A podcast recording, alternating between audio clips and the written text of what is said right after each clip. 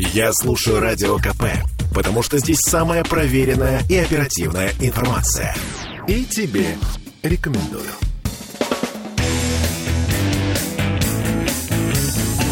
Где деньги, чувак? Добрый вечер, уважаемые слушатели нашей программы на радио «Комсомольская правда» в Санкт-Петербурге на волнах 92 FM. Эм. А с вами Дмитрий Прокофьев, как всегда, по четвергам. И сегодня мы будем говорить о том, что можно назвать э, даже не квартирным и не жилищным, а городским квартирно-жилищно-парковочно-ипотечным, планировочным и вот другим вопросам, который всех нас портит и не дает нам возможности жить так, как мы хотели бы, и, как говорилось на рекламе, как мы могли бы быть достойны. И поэтому сегодня со мной в студии Гости Борис Вишневский, депутат законодательного собрания фракции «Яблоко». Здравствуйте, Борис Лазаревич. Здравствуйте. Владимир Федоров, урбанист и специалист по градостроению и городскому планированию. Здравствуйте, Владимир. Здравствуйте.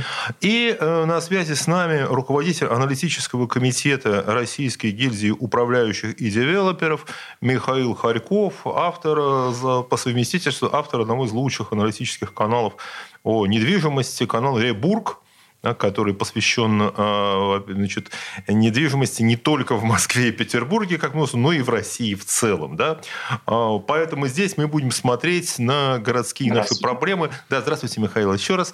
А мы будем смотреть на городские проблемы а, со всех сторон. И сверху, как это видно на уровне, так скажем так, федеральной аналитики, и как это, на это смотрят горожане, и как это, на это смотрят депутаты, и администрация, да, ну вот у нас Борис Лазович представит, наверное, и ту, и другую точку зрения.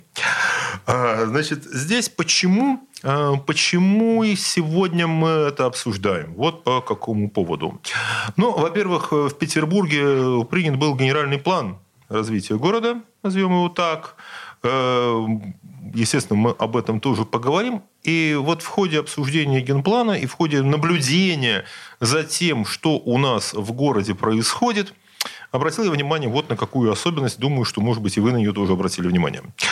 Вообще, в принципе, когда принимается любое градостроительное, планировочное городское решение, да, э, понятно, что существует в каждом э, там, районе, квартале, на каждой улице три группы интересов. Это те, кто там, на, на языке урбанистов, э, Владимир Павлович, стейкхолдеры, так называемые. Да, вот Владимир Федорович не кивает, я правильно не путаю терминологию. Да. И э, вот э, что это за группа интересов? Ну, это, во-первых, те, кто в этом районе живет, это понятно. Те, кто в этом районе э, работает, кто приезжает туда на работу, утром приехал, вечером уехал, или наоборот, э, приехал на ночную работу, и те, кто э, приезжает в этот район по каким-то своим делам нерабочим. Это могут быть как туристы, так и местные жители, которые идут в торговый центр, ну, там, парк, тусовка, все что угодно может быть, например, ресторан на улице. И у этих групп, в общем, интересы-то разные. И ну, каждый раз, когда у нас принимается какое-то градостроительное решение, совершенно очевидно, что оно вот принимается в интересах какой-то одной группы. Да? Нельзя сказать, что они совсем игнорируются. Но у нас э, делается так, что вот одна группа выбирается, и делается все, допустим, для нее, а все две остальные, вычеркиваются вообще из дискуссии. И если общий мировой опыт урбанистики городского развития подсказывает, что надо как-то согласовывать интересы вот этих групп, искать компромисс между ними, да, понятно, кто-то жертвует какими-то интересами, но а, в итоге приходит к э, такому общему консенсусному решению, то у нас получается так, что любое градостроительное решение, оно продавливается, а потом вдруг выясняется, что с ним могут быть какие-то проблемы, да, которые проблемы касаются как обычной жизни, так и, простите, цен на городскую недвижимость, на вообще стоимость жизни в городе и на издержки, которые с этим всем связаны. Поэтому я вопрос адресую Михаилу Харькову. Напомню, что Михаил руководитель аналитического комитета Российской гильдии управляющих девелоперов, как человек, который смотрит сверху. А, Михаил, э, как, в принципе, влияет вот эта практика городского планирования на э, стоимость жилья на стоимость жилья, на издержки предпринимателей, на бизнес, э, который развивается в городе. Как это связано вот так, ну, на макроуровне, скажем? А, ну, смотрите, мне кажется, здесь надо разделить э, вопрос на две части. У нас есть некие э, документы стратегического планирования. Это все-таки совсем далекое будущее. Будущее, которого может не случиться. Но это, это направление, куда должен двигаться процесс развития города. А, в этой плоскости обычно а, каких-то серьезных э, конфликтов э, не возникает. Конфликты возникают там, когда развитие города идет в разрез планов, когда конкрет, на конкретной территории, на конкретном месте реализуется проект, который э, затрагивает чьи-то интересы. Но конкретные проекты не прописываются в документах э, стратегического планирования. Там слишком крупными мазками обозначено. Здесь должна пройти дорога. А здесь эта зона жилой застройки, это зона промышленной. Это у нас э, зеленый каркас э, города, он выглядит вот э, таким образом. То есть, э, как правило, документы уровня генплана, они устраивают э, большинство вот ключевой... и бизнес, и жителей города. Пока это не касается конкретного человека, интересы конкретного участка. Вот очень здорово, Михаил, на самом деле вы очень точно выразили вот эту мысль, да, что у нас на бумаге, да, когда речь идет о планах так, городских, получается хорошо, у нас там как э, замечательные эти строки Маяковского, все их помнят со школы, э, там, но губы помертвелые, там, шепчут лад, через 4 года здесь будет город-сад, да, через 4, через 44, что все у нас будет город-сад, но когда доходит до конкретной реализации, вот как будет выглядеть повседневная работа по созданию города-сада, вот тут-то начинаются конфликты, потому что выясняется, что совсем сейчас совсем не сад, а снег и лед, которым э, завалены, например, там Петербургские улицы. Хотя вроде бы к городскому планированию этого это отношение не имеет. А, но, в принципе, тот же самый вопрос, который я хотел, э, который задал вам и который вы так прокомментировали, я адресую к уважаемым коллегам. Тогда Борис Владимирович, Владимир Борис Владимирович, ваше слово как законодателя. Да, спасибо. Знаете, я бы для начала немножко поспорил. Мы Михаилом. всегда готовы к спорам. Да. И, да, Михаил ну, конечно, генплан – это крупные мазки. Кто же спорит? Для тех, кто нас слушает, э, генплан – это функциональное зонирование территории.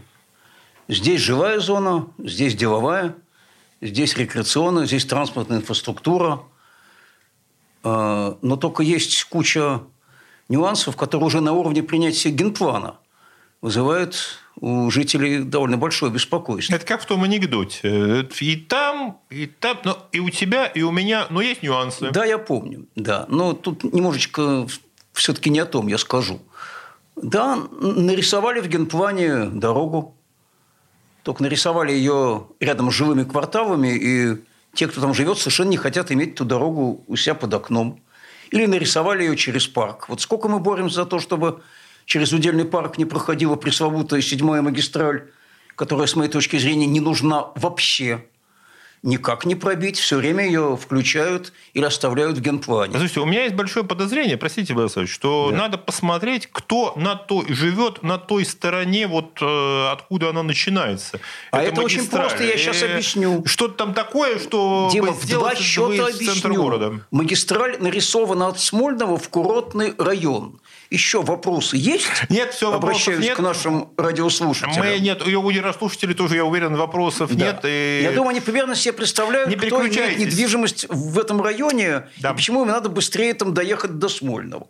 Ну, назовем а, так, не все. До, э, до, управля... до квартала, где осуществляется городское управление. Давайте будем так говорить. Ну, не ну, только там, там оно все-таки ну, осуществляется, один, да, но, это, но это тоже далеко не единственное. Вот смотрите. Да, есть э, трехступенчатый механизм градостроительного проектирования. Документ первого уровня – это генплан, которому должно соответствовать все документы следующего уровня правил землепользования и застройки, и следующий уровень проекта планировки территории, где уже конкретно нарисовано, где что будет, какими параметрами. Но уже в генплане, например, прорисованы э, живые зоны с той или иной высотностью. И вот за это тоже идет борьба, потому что когда граждане видят, что где-то запланирована, условно говоря, зона Ж4, простите за употребление терминологии, но без этого никак, и значит, что там могут быть сколь угодно высотные дома. И они могут совершенно не хотеть, чтобы эти высотные дома там рядом появились. Вот мы э, второй год занимаемся проблемой, которая называется комплексное развитие территорий в Петербурге. И одно из достоинств этого генплана, что там все-таки учли предложение, на котором я, в частности, настаивал год назад, и снизили эту высотность в зонах кварталах, которым грозит это комплексное развитие. И это крайне важно. И это предмет огромных споров. Слушайте, Борис Иванович, я понимаю, и это действительно серьезная проблема. Право, я здесь не скажу, что вот здесь сильное возражение. Да, в принципе, и Михаил Харьков, и вы говорите об одном, об Нет, одном Дима, Я просто хотел сказать, что Бежит. дискуссии и споры начинаются уже на уровне принятия да. генплана, а не потом, а потом на уровне принятия других документов. Больше, больше и больше. Да. Более и... того, если не предотвратить на уровне генплана те или иные решения, потом очень трудно с ними бороться. И конфликты, и вот уже на нижнем уровне этот конфликт разрулить не удастся. Ну что же, о том, что можно с этим конфликтом сделать, мы поговорим после короткой паузы. Оставайтесь с нами. Где деньги? Чувак. Слухами земля полнится. А на радио КП только проверенная информация. Я слушаю «Комсомольскую правду» и тебе рекомендую. Где деньги, чувак? И снова в студии радио «Комсомольская правда» в Петербурге э, мы обсуждаем жилищно-квартирное планировочные вопросы. Да? А гости сегодняшней передачи – урбанист и специалист по градостроению Владимир Федоров, э, депутат Законодательного собрания Петербурга, фракция «Яблоко» Борис Вишневский и э, руководитель аналитического комитета Российской гильдии управляющих и девелоперов э, Михаил Харьков. В предыдущей эм, части нашей передачи мы заговорили о том, как генплан – стратегический документ, определяющий направление развития города, становится э, генератором своего рода конфликтов. Да? Почему план, который должен привести нас такой, такой дорога в светлое будущее, да? Э, в нем есть э, в самом процессе принятия вот этого генплана, о чем рассказал Борис Лазаревич, есть такое поле для для конфликтов, и необходимо, конечно, создавать механизмы их решения, потому что очень трудно э, что-то менять, да, когда уже генеральный план принят, да, потом оказывается, что он, несмотря на то, что идет дело такими нарисован широкими мазками, вот под этими мазками скрывают и не закрывают очень многие проблемы, которые появляются потом у нас при о строительстве города. Э, я хотел бы адресовать вопрос э, урбанисту Владимиру Федорову. Владимир, вот э, и Михаил, и Борис рассказали о том, как работает, включается механизм планирования, как переходит, вот создается генеральный план, потом он уже переходит в сферу таких практических решений, да, как это все будет делаться. А в, каком, в какой момент включается профессиональное сообщество урбанистов, подключается к этому вопросу? И слышат ли вообще вот те, кто эти планы рисуют, да, независимую экспертизу и, ну, скажем так, современные научные достижения в этой сфере? Да, слышат, конечно. А, слышат, правда, каждый по-своему, каждый выполняет свои функции цели, пытается достичь. И, на мой взгляд, в принципе, мнение профессионалов учитывается. Учитывается и на уровне самом высоком при составлении генплана, ПЗЗ, ППТ, это все проходит определенную экспертизу. Слава богу, а, уже наработаны механизмы взаимодействия власти и, собственно говоря, профессионалов. Просто другой разговор, что, видите как, это зашито даже не сколько там конфликты вот на уровне там, принятия генплана, да, это зашито вообще в самой идее развития. То есть есть идея попытаться сохранить то, что есть, да, есть идея все-таки это все-таки неким образом развивать и приспосабливать. Посмотрите, а, это вот на простых элементарных примерах, которые вот мы сталкиваемся там на уровне там стадион там, Кировский стадион, да, каким он был, каким он стал, как за него бились, что мы получили, да, стало ли лучше, для кого лучше, да, То есть, э, что происходит с зелеными зонами, что происходит с высотным регламентом. Все это, в общем, безусловно, являются острыми вопросами, но также есть и другая сторона, что город развивается, страна развивается, постоянно меняются водные. Какой мы город? Мы город туристический, город промышленный. То есть мы пытаемся задать вот эти основные наши параметры развития, и они, в общем-то, не всегда сохраняются из года в год. Да? Мы говорим, что сейчас мы заговорили, а давайте soft industrial включать там а, в места проживания людей, чтобы людям было удобно добираться до работы, да, там на основании того, что у нас 10-13% заняты в промышленности. То есть это такая история, где, наверное, очень тяжело в любом случае выдержать идеальный баланс. Но, в общем-то, а, желание его достичь есть со всех сторон. И, в общем, конечно, не могу сказать, что с моей точки зрения там а, все идеально, но, в общем, скажем, сейчас вот процесс общественного обсуждения, он, в общем, идет.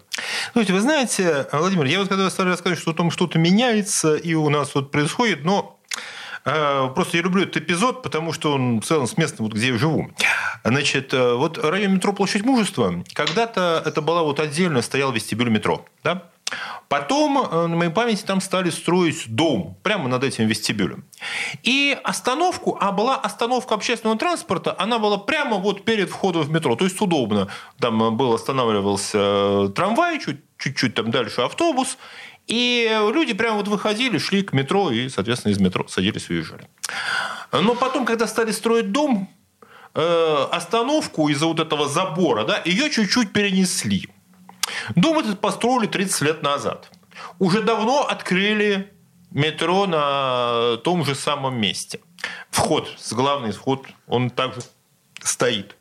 А вот остановка, как она была 30 лет назад, перенесена так, что надо еще делать крюк там метров 100, к ней идти, да, и еще. Вот она так там и осталась. Вот что бы там ни было, не менялась планировка, правительственная реформа, но вот сделать так, чтобы вернуть остановку так, чтобы людям было удобно ходить, нет, я не знаю, кто должен принять такое решение, да, чтобы сдвинуть ее обратно перед вход в метро. Нет, надо носить ее, вот она такое закрепилась уже стало, и непонятно. Вот есть метро, остановка к нему за, за сотню метров уехала. Вот видите, как мы с уровня генплана, о чем говорил Борис, спустились до уровня ну, остановки. Потому о чем что люди, Михаил. понимаете, в чем дело? Потому что люди э, все-таки, да, они, понятно, они живут не на генплане, они живут в городе, они живут на улицах, они ходят по ним, там, перебираясь через эти там, ледяные кучи какие-то, да, они вынуждены нарезать, отменили маршрутки, прекрасно, но теперь надо будет нарезать лишние там 500 метров влево-вправо, особенно если у тебя дом стоит четко вот между остановками – и тебе полверсты идти э, к этой остановке там, карабкаться, да, к синему автобусу. И таких мелочей на самом деле очень много. Э, вот что все-таки мешает, и все равно я не получил ответа на вопрос, что мешает нам, э, называется, избежать, скажем так, свести к минимуму вот эти конфликты вокруг нашей, нашей застройки. Вот я не знаю, Борис Иванович, что мешает нам эти конфликты как-то, вот условно там на уровень остановки спустить и разобраться с ними. Потому что все, кто нас слышит сейчас, они понимают, да, прекрасно, планы, все чудесно, у нас будет лучший город в мире, но нам пока-то вот здесь ходить по нему ногами, по улицам. Знаете, остановка точно не предмет генплана.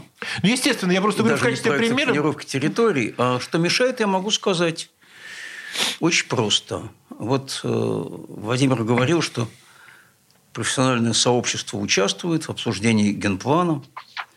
Очень хорошо, если участвует, прекрасно. Еще лучше, если его слышат при этом. Но есть э, одна сторона, которая участвовать пытается, но ее в 90% случаев не слышат. При обсуждении генерального плана, правил пользования застройки, проектов планировки территорий. Эта сторона называется житель, гражданин тот, собственно, для которого это все предназначено. Ну, тот, который на остановке стоит. Конечно, тот, который стоит на остановке, тот, который там, хочет, чтобы около его дома сохранилась бы зеленая зона как рекреационная территория, а не была застроена. А, к сожалению, часть петербургского бизнеса, она изо всех сил лоббирует появление новых территорий, где что-нибудь можно было бы строить, а в многих местах это можно делать только путем сокращения зеленых зон – и вот эта сторона процесса под названием «житель», она, к сожалению, почти неслышима. Могу объяснить, почему. Да, есть механизм общественного обсуждения. Прекрасно. Жители могли в августе прошлого года прийти в течение одной недели, подчеркиваю, одной, не все даже успели узнать об этом, что такая возможность есть, оставить свои предложения для включения в генеральный план. Кроме того, это еще надо было сделать на специальном птичьем языке, которым не все владеют. Но многие оставили, я многих учил, как это сделать. Э, потому что только то, что год назад было внесено в протокол общественного обсуждения, сейчас в ЗАГСе можно было подать как поправки к второму чтению, например. Но после этого была комиссия по генплану, где подавляющее большинство – это представители администрации, она говорит, эти поправки поддерживаем, эти не поддерживаем. Потом я гляжу на то, что получилось, и понимаю, что почти все, чего предлагали жители, в генплан не попало. А результат общественного обсуждения имеет рекомендательную силу, не обязательно рекомендательную. Да хоть все бы они написали, условно говоря, чтобы магистрали номер 7 не было через удельный парк, от этого можно отмахнуться. Хоть все бы они потребовали, например, там сад на Неве, который мы пытались вернуть в рекреационную зону, оставить зеленой территории, можно от этого отмахнуться. И масса еще других таких примеров. Вот чего нам не хватает – в градостроительном планировании. Нам не хватает учета голоса того самого жителя, для которого это планирование нужно. И вот вопрос, конечно, о развитии. Владимир говорил, каким должен быть город – вот э, один из плюсов генплана я должен отметить, что все-таки меньше немножко, чем было, в нем процент, который на территории города занимают живые зоны. Потому что нашло опережающее строительство жилья, опережающее социальную и транспортную инфраструктуру. Огромное количество конфликтов за это. Условно говоря, там жилье построили, ни школ, ни поликлиник, ни детских садиков, ни общественного транспорта, ничего нет. Вот когда-нибудь будет, ждите, дорогие товарищи, ждать можно десятилетиями. Сейчас все-таки больше процент зеленых зон и немножко меньше процент жилья. И это плюс. А то, что не услышали жителей в огромном количестве случаев их предложения, это очень большой минус. Я все время говорю, у нас нет градостроительной политики в Петербурге, есть строительная. Администрация сидит и ждет. Придет строитель и скажет, знаете, вот тут хочу построить. То есть она работает в реактивном режиме. Вместо того, чтобы генплан и ПЗЗ определяли бы, где что мы хотим видеть. И последнее. Согласование интересов. Парламент должен согласовывать интересы. Куда он их согласовывает? У нас большая часть парламента, она смотрит на представителей губернатора в зале. Он кивнет головой, проголосует за, он не кивнет, проголосует против. И, э, Борис Ильич, я понимаю, но вот на самом деле вы упомянули здесь э, вопросы, что приходят строители, и уже после эм, нашего короткого перерыва я по этому поводу спрошу Михаила Харькова. Не переключайтесь, оставайтесь с нами. Где деньги, чувак? Я слушаю Радио КП, потому что здесь самые осведомленные эксперты. И тебе рекомендую. Где деньги, чувак? И э, снова в эфире радио «Комсомольская правда» в Петербурге, э, 92 FM, эм, Гатчинская улица 35 в центре лучшего района, на мой вкус, Петербурга, на Петроградской стороне. Э, Дмитрий Прокофьев и гости нашей передачи э, урбанист, э, специалист по градостроению Владимир Федоров – депутат Законодательного собрания Петербурга, фракция «Яблоко» Борис Вишневский. И на связи с нами руководитель аналитического комитета Российской гильдии управляющих и девелоперов Михаил Харьков.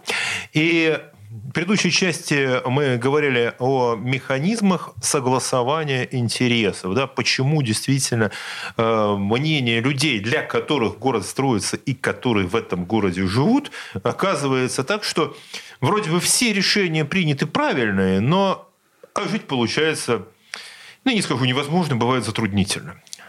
И вопрос, тогда я адресую Михаилу Харькову.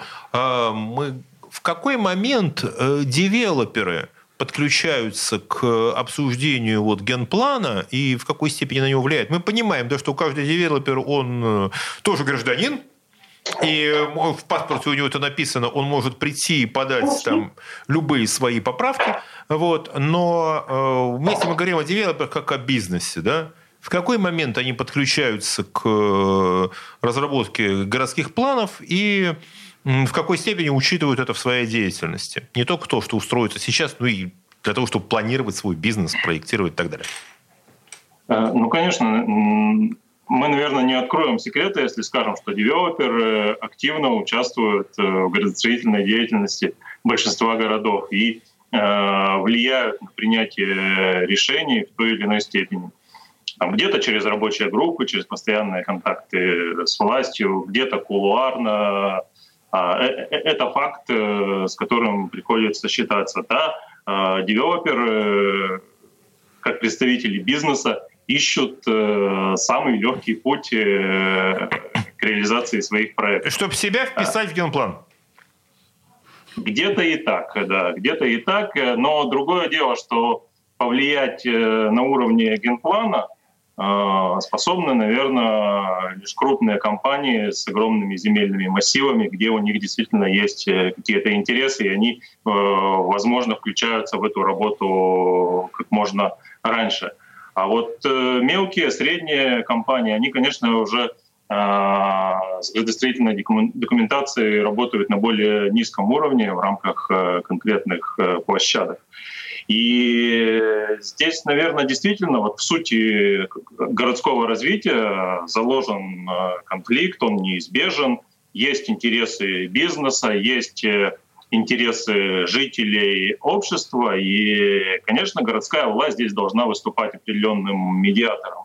Одно дело, если девелопер развивает территорию, да, от, э, от слова development, Uh-huh. Он приходит и делает в результате реализации девелоперского проекта, повышает стоимость э, конкретного района, конкретной территории. Другое дело, он приходит на участок и застраивает территорию. Есть термин «застройщик». Вот конфликты в большинстве случаев э, возникают там, где застраивается определенная территория, и в результате девелоперского проекта территория не получает определенный бонус, не получает развития, не получает а, перспективу какой-то качественной трансформации место. Послушайте, вот на самом деле я хочу сказать сейчас слушателям, а, то я все, все включаю такого профессора экономики, потому что а, Михаил сейчас сказал очень важную мысль, а, которая не всегда очевидна. Вот разница между вот именно девелопментом и застройкой. Я сейчас попробую ее сказать, я думаю, что коллеги со мной, там, меня вот э, Владимир Федоров на меня смотрит, сейчас, может быть, поправит меня. Значит, смотрите, бывают ситуации, когда деятельность э, девелопера, да, человек, который работает, вот что-то строит, создает, неважно, будь то дом, будь то промышленная зона, будь то дорога. И это влияет положительным образом на капитализацию и на благосостояние тех, кто там живет и кто в этом процессе участвует. Да? То есть, условно говоря, э, там, вид из окна становится лучше, жилье становится комфортнее, дорога удобнее, понятно, чем ты придется жить, но в целом ценность того, чем владеют люди, живущие и работающие в этом районе, она растет. Да? Мы становимся, вот усилия девелоперов делают нас богаче. Да? Ну, так мы понимаем. А с другой стороны, если застройщик ведет свою деятельность так, что если там квартира стоило одних денег, а после деятельности застройщика, да, здесь люди понимают, что им не то, что она стоит там не продать, им еще придется, может быть, кому-то доплатить, чтобы они у нее уехали. Да, и мы знаем в Петербурге такие истории, когда после там какой-то строительной деятельности оказывалось, что э, там в доме, который оказался там в этом жилом в доме застройки, никто уже квартиры купить не хочет, не может, потому что там неудобно добираться, там ужасный вид из окна и там шум и так далее, да, хотя вроде бы все было сделано сделано правильно. И мы с этим сталкиваемся. Поэтому вот эта разница, да, правильный девелопер, он увеличивает правильный делает, ну, увеличивает все наше общее благосостояние. Ну, а неправильный, он, ну, мягко говоря, его понижает. Да, э, Владимир Федоров э, хочет, задать, хочет меня поправить. Нет, ну не поправить, а уточнить. На да. самом деле застройщики такие же заинтересованные участники процесса и заинтересованы в общественном благе, как и девелоперы. Да, и... Но мы здесь говорим не формально, в смысловом давайте, порядке говорим. Да, да? Давайте просто придерживаться логики. Действительно, становится лучше вот тем основным стейкхолдерам, которых вы говорили, в результате деятельности застройщика или девелопера, или не становится. Возьмите канонический пример, например, набережной Европы, да, территория бывшего ГИПХа. Да, был ГИПХ, Государственный институт прикладной химии, там не очень чистое производство, не очень чистая территория, пытались построить набережные Европы. Набережную Европы не построили, строили, начали судебный квартал. Судебный квартал а, решили трансформировать в некий смесь такого театра танцев, дворца танцев Бориса Эйфмана, а, судебного, судейского департамента и, собственно говоря... И опять что-то ничего не получается. Да, и при этом еще сохраняем, пытаемся сохранить зелень какую-то на этих 6 гектарах, то есть половина летнего сада, да, фактически по площади, достаточно приличная территория. А могли бы все сделать, вот превратить в единую то, о чем мечтал Баранов, территорию вот этого зеленого пояса, который идет от Петропавловки туда, в зону а, островов. Я напомню, что речь идет о проекте э, главного архитектора Ленинграда еще, да, да Баранова, э, послевоенный проект, да. по-моему, или, там, ну, да, или до, да, еще да. довоенный. Довоенный. Еще там, довоенный там... проект, да, чтобы набережные, все набережные Невы были не вот этими вот вылетными магистралями, да, а превратить их в зеленые набережные, а дороги проездные, сеть дорог проложить за ними. Я да. потом расскажу. Э, да. У как нас... вы за это бились. Да, я понимаю, как за это бились, но вообще... Э, да, Владимир стало, стало ли лучше? А, наверное, по сравнению с тем, что вот иметь институт прикладной химии вот на этой территории, по сравнению с тем, что иметь там набережную Европы, суде, судебный квартал или же вот этот Тучков-Буян с, с станциями и с судебным вот этим департаментом и то есть, наверное, лучше. А выиграли ли конкретно горожане, жители домов по проспекту Добролюбова, которые смотрят на всю на эту стройку? Вопрос. А можно ли было сделать парк, который стал бы еще лучше? Тоже вопрос. Вопрос, где деньги? А мы работаем все-таки в условиях, когда надо сохранить вот этот огромный город с его колоссальным наследием и всем, что этому следует, да, и при этом а, понимать, что у нас вот эти безобразные сетка, которая висит, затягивает фасад, мы пишем осторожно обрушение штукатурного слоя, не понимаем, когда мы начнем ремонтировать эти фасады, потому что становится все больше и больше. Поэтому это такой, знаете, сложный вопрос, и нельзя во всем винить там застройщиков, девелоперов. Посмотрите на мост Бетанкура, как его построили в притирку за зданием. У нас много-много всего, что Рассказать прописано. почему? А мы расскажем после перерыва. Вы знаете что, Борис Александрович, вы расскажете это после перерыва, потому что рассказ Легко. Владимира у меня вызвал такую историю, значит, историю, которую хочу, я просто вижу, что осталось э, две минуты, хочу рассказать историю, она очень укладывается вот в этот момент. А, значит, одна из таких вот, ну, об этом, апокрифических историй о главном девелопере нашего города, Петре Первом, да, есть такая. Э, но все знают, что наши линии вот, э, на Васильевском острове, это история про то, как Петр пытался построить каналы. Канал в то время – это сложное гидротехническое сооружение, это не просто канал выкопать. И Значит, Петр пригласил знаменитого там голландского инженера-строителя каналов, дал ему там, произвел в генералы, пол, дал ему все полномочия для строительства. И через какое-то время этот голландец приходит к императору и говорит, Ваше Величество, говорит, вот э, тут каналами не очень получается. Э, Петр говорит, я знаю, я знаю, я тебя увеличиваю в два раза жалование, и я тебя еще, значит, там, произвожу в генералы, там, еще повышаю в чине. Ганс говорит, нет, этого не надо, тут вот есть проблемы, мешает что-то мне. А, Петр говорит, я знаю, вот себе лист бумаги, на нем написано, э, значит, за тем, кто мешает там стройке, казнить смертью повесить, быть посему, Петр, впиши, кого хочешь, и завтра их повесят. Он говорит, не надо, Ваше Величество, никого вешать, ну что вы такие ужасные вещи. Он говорит, а что ты хочешь? Он говорит, мне бы каких-нибудь других рабочих. Петр говорит, я могу дать больше рабочих. Ганс говорит, нет, надо других.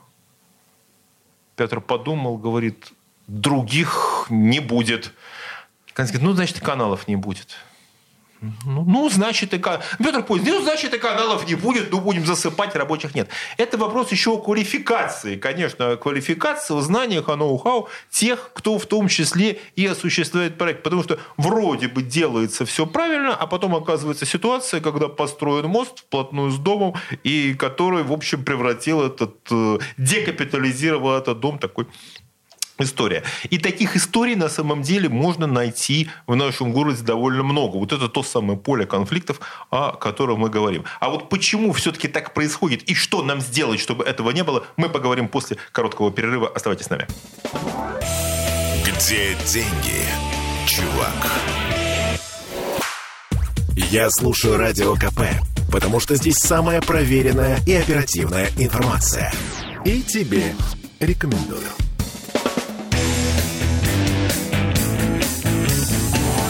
Где деньги, чувак?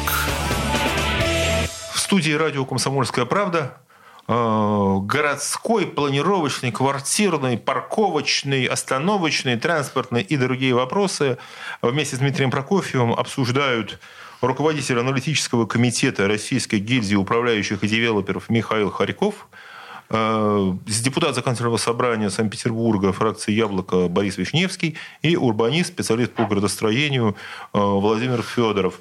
И спорим мы, действительно, сейчас здесь такая дискуссионная идет история, уже и до Петра Первого дошли. Ну, как же так получается, что э, деятельность людей, которые застраивают город и принимают какие-то там градостроительные решения, в одних случаях действительно работает в интересах города и, во вс... и действительно увеличивает капитализацию и благосостояние тех, кто живет вокруг этой стройки да, и ходит по этим улицам. А в других получается все наоборот. Хотя э, намерения самые благие. Да? Ни в одном генплане не написано, что надо разорить жителей, да? но написано наоборот, все будет хорошо.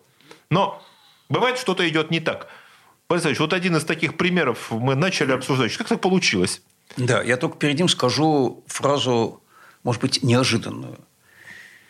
Вот, э, знаете, во-первых, у нас одни люди строят, а другие принимают градостроительные решения.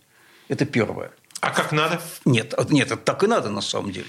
Теперь второе. Ни застройщик, ни девелопер не обязан заботиться об общественном благе. Нет. Это вообще не его функция – его функция – это вести свою коммерческую деятельность и получать прибыль. Задача городской власти – сделать так, чтобы застройщик и девелопер делал, в принципе, то, что будет способствовать общественному благу. Она эту функцию категорически не выполняет. При том, что застройщик может со своими задачами справляться хорошо. Конечно, может прекрасно с ними справляться, только общественному благу это не способствует. Вот вам история с мостом Бетанкура, но это просто классический пример. Сперва городская власть продает под застройку территорию под жилой комплекс, через который должен проходить мост, а потом выясняется, что мост можно строить только буквой «Жю» и рядом с жилым домом, на котором одно время было написано «Путин, помоги». Может быть, и сейчас написано, может, уже полустерлась эта надпись. Другой пример. Злосчастный Василиостровский намыв. Э, морская набережная, элитная зона, квартиры на 30% дороже – чем чуть дальше из-за вида из окна, говорю, как житель Васильевского, а теперь перед ним намыв. Нет. И вместо вида на закат солнца и на залив, вид на большую стройку. Э, и дорогу. Там спрашивается, как это влияет на стоимость жилья? Думаю, очень легко понять, как. Кому нужен новый намыв? Кроме застройщика, никому. Вот жителям Васильевского точно не нужен. Идем к городской власти, вносим поправку «Остановите намыв», ее не принимают. Как насчет общественного блага? Ответ – никак. Вот и ответ на вопрос, почему у нас принимаются градостроительные решения, а потом выясняется, что общественному благу они, мягко Слушайте, говоря, не способствуют. Ну, давайте уйдем от вопроса вот уже таких как бы главных мостов, при том, что я хочу сказать, что и при всем при том мост Бетанкура действительно, с другой стороны, повысил резко связанность между э, Петроградской стороной и Васильевским островом. Э, Дима, вы давно по нему ездили, по этому мосту? Он связанность, конечно, повысил. Только когда съезжаешь с моста, Стоишь в пробке. Э, значит, то упираешься в вечно стоящую Новоладожскую улицу. Верно. И в вечную что, пробку. Да, ну потому, потому что, что так там все спланировали. Потому что парковки платными, парковками платными заставили развернуть, превратили Петроградскую Это было еще до парковки. платных парковок. Платные парковки – это, это отдельная тема. То, как их реализуют, это просто ужас. Слушайте, потому что делается все не так. Слушайте, ну на самом деле я могу сказать, как говорит, знаете, если бы директор был я да, в этой ситуации, то вообще такие проблемы решаются следующим образом. Если, ну вот в ситуации с тем домом, да, что вот раз уж так получилось, да, то у людей выкупаются их квартиры, и с потерями, да, с потерями для бюджета и тех, кто принимал эти решения, покупаются им новые. Понятно, что люди потеряли на этом, значит, кто-то должен им это заплатить, тот, кто на этом заработал. И я думаю, что ни один бы житель не отказался бы от ситуации, когда говорят, мы понимаем, да, что мы тебе испортили в данной ситуации, там, снизили капитализацию твоего жилья, мы за это тебе компенсируем, да, вот живые деньги в руки, мы тебе платим. Но это мой был бы подход, если бы я принимал К сожалению, бы эти питерская власть категорически отказывается рассматривать этот вопрос. Она считает, что это проблема жителей, как сделали, так сделали. Никому ничего компенсировать не будем. Ну, а с парковками-то что у нас не так? А с парковками что не так, объясняю. Да, я понимаю, что это вынужденная, наверное, вещь что в историческом центре города не обойтись без этого, иначе его не разгрузить. Но вопрос ведь в том, как делать, почему э, распространяют эту зону даже на те кварталы в Адмиралтейском или на западе Васильевского острова, где никогда не было пробок и транспортных проблем, а там и теперь или платная парковка, или запрет на остановку и стоянку. Э, почему отказываются рассматривать вопросы о том, чтобы хотя бы временная была бесплатная парковка у социальных учреждений? Предлагаем это городской власти, получаем решительный ну, отказ. хотя бы ограниченное по времени. Почему да, идиотски, не скажу другого слова, механизм оформления льготных разрешений на парковку, это замучаешься, пока получишь, и изволь получать нотариальное согласие от второго собственника квартиры, даже если это твой близкий родственник. А может, он в другом городе, в другой стране сейчас живет. Что с этим делать? И еще куча других проблем, которые связаны исключительно с тем, что сперва вводят – а потом начинают спрашивать у жителей, вас устраивает, так не очень, может быть, что-то поправим, а может быть и нет. Борис Александрович, я позволю Тот себе... же самый мех... отсутствие механизма согласования интересов. Я позволю себе прервать вас в этой ситуации, потому что я хочу на самом деле задать вопрос, который у меня сложился по итогам нашей передачи и адресовать его сразу всем, вот по очереди всем участникам. Напомню, что здесь э, у нас осталось тут меньше пяти минут. И вопрос э, такой – что все-таки нужно сделать? С чего начать? чтобы вот этот механизм согласования интересов людей, если надо через общественные службы, если надо через э, там, законодательную власть, если надо через деньги, да, просто люди, если человек потерпел, получил, ему был нанесен ущерб, он должен за это получить компенсацию финансовую. Я одной фразой могу ответить. Сейчас, одну секундочку. Ну, после Владимира по очереди, да, потому что Конечно. с чего надо начинать? Э, вопрос Михаилу Харькову, руководителю аналитического комитета Российской гильдии управляющих девелоперов. Вот первый шаг. С чего бы начали вы? Вы слушали тоже всю нашу дискуссию, в ней участвовали. С чего ну, начнем? А, наверное, это в первую очередь э, такой деликатный выбор места э, для реализации того или иного проекта, или масштабной застройки, или точечного проекта. Это э, стартовая точка, где возникает конфликт. Вот к этому вопросу надо подходить деликатно, потому что в наших городах все-таки до сих пор очень много таких сложных территорий. Но мы всегда ищем легкий путь для реализации какого-то проекта. И идем по легкому пути. А, если мы будем чуть дольше, возможно, выбирать э, вот эту вот стартовую точку, э, то дальше будет меньше конфликтов. А, есть... Когда мы реализуем проект, э, надо его в первую очередь соизмерять не с текущим рынком, а с будущим. Вот очень Это вот второй вещь. момент. Угу. Слушайте, это очень точно. Значит, во-первых, э, требуется более серьезный, осмысленный подход. Не как проще, а как лучше. И причем в будущем, даже с прицелом понимая, что это может быть дороже, затратнее, но это снизит риски и издержки в будущем, чтобы не пришлось 10 раз переделывать. Э, Владимир Федоров, урбанист и специалист по градостроению. А, больше подключать общественность и профессионалов наладить все-таки механизм взаимодействия этих групп с э, основными, ну, скажем, э, с группами, которые принимают решения. И не зря же там наш президент сказал, что жители это самые влиятельные вот участники процесса. Когда Должен мы говорим был о жилье и городском... Нет, ну кое-что происходит, и на муниципальном уровне есть проекты, которые там, в принципе, вполне реализуются, за них голосуют. Просто, скажем, этого мало, и, безусловно, нам хочется до большего. Поэтому я считаю, что да, общественность и профессиональ... профессионализм плюс вот все-таки некий такой все механизм согласия получения, а не вот, ну, игнорирование. Вот, потому что жители все-таки, как ни крути, самые заинтересованные. Те, кто хотят, чтобы у них было все хорошо. Борис Вишневский. Знаете, Владимира поддержу обеими руками.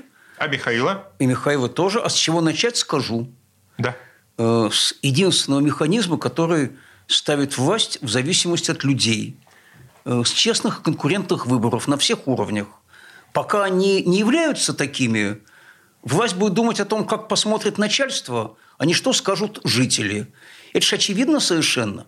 Э, этот механизм должен заставлять власть работать на общественное благо. А когда этой прямой зависимости нет, мы видим то, что мы видим сейчас.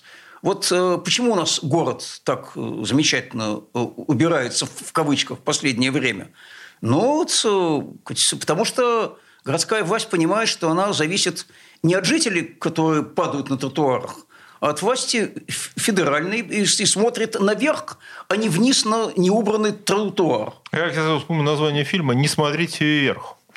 А она, она-то смотрит-то наверх. Понимаете, это ведь азы. Это в любой стране это так работает. Если эта связь обратная, она разорвана, это я говорю как математик, специалист по управлению обработкой информации по первой своей специальности, то тогда и решения будут приниматься неправильные. Как только она включается, любой чиновник, независимо от своих личных качеств, начинает думать, если то, что я сделаю, приведет к отрицательным последствиям для жителей – так меня или моего начальника не переизберут в следующий раз.